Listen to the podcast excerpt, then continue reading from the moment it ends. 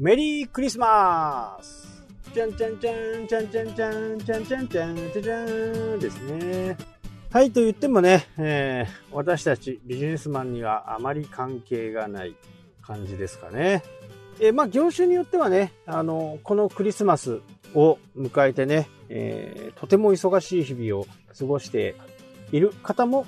もちろんいらっしゃるとは思いますけど、まあ私みたいなね、ネット系はね、この時期はもう仕込みはもう随分前にこのクリスマスの仕込みは終わっていて、もう次はね、えー、正月以降のね、話を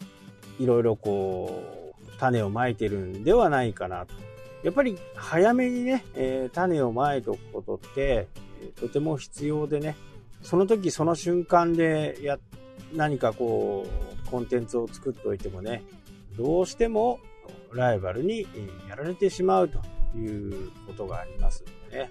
もうね、なんかこう、クリスマスっていう年でもないですけどね。ただまあ、世の中がね、えー、全体的にこう、この時期動き出す。まあこの時期を境にね、えー、また正月商戦にね、どんどん入っていくのかなとは思いますけどね。まあ、関係ある人はね、えこの正月商戦をどう乗り切るかっていうことは非常に大切だとは思いますけど、私はどちらかというとね、今、動画の方をね、ガンガン作って、年明けね、1月、2月、2月、1月に、公開できればいいなとは思ってますけどね、コンテンツを揃えてからね、スタートしたいなと思っているんで、今ちょっとこう見てる段階ですね。まあ自分の作業だけなんでね。実はこの自分の作業というのがね、非常にこう大切で、誰かにこう依頼をしなくてもね、コンテンツが出来上がって、そのマーケティングの仕組みがね、出来上がるということは、まあ非常にね、いいことなのかなというふうにね、思います。まあ、全体的にもう世の中はね、えー、お休みムードがお正月までね、含めてもうお休みムードになってしまってる感はありますけど、この時期にね、必ずやっとかなきゃならないのは、えー、来年のためのね、えー、自分のフレームワークだったりね、えー、ワークシートなんかを自分のイメージをね、まず掴んでおくっていうことはね、非常に大切だと、やっぱり思いますね。できれば3ヶ月先、半年先、1年先、3年計画のものとかね、えー、そういうような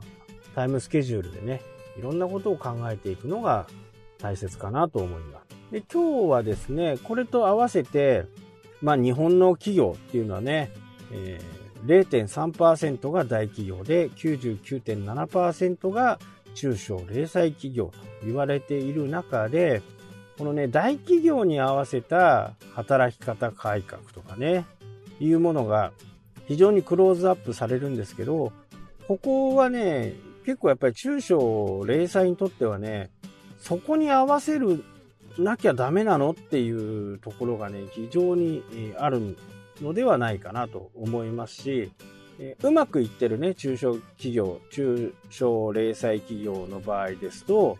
スタッフが働きたくてもね、えー、まあこれ以上働いちゃダメよと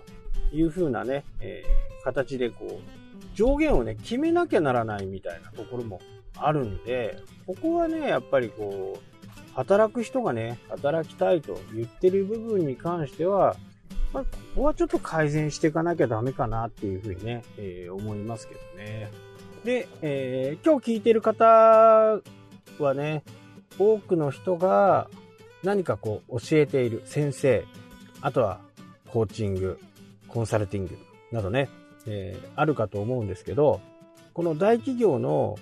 えー、休日の考え方っていうのがね、えー、少しこう方針が出てきて、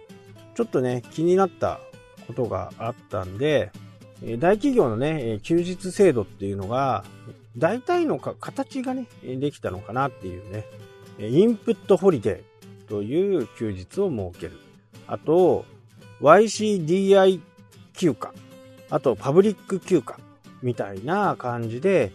これはね、ある一部の企業だとは思うんですけど、まあ、今後こういう形のね、えー、休暇が多く広がっていくのかなと。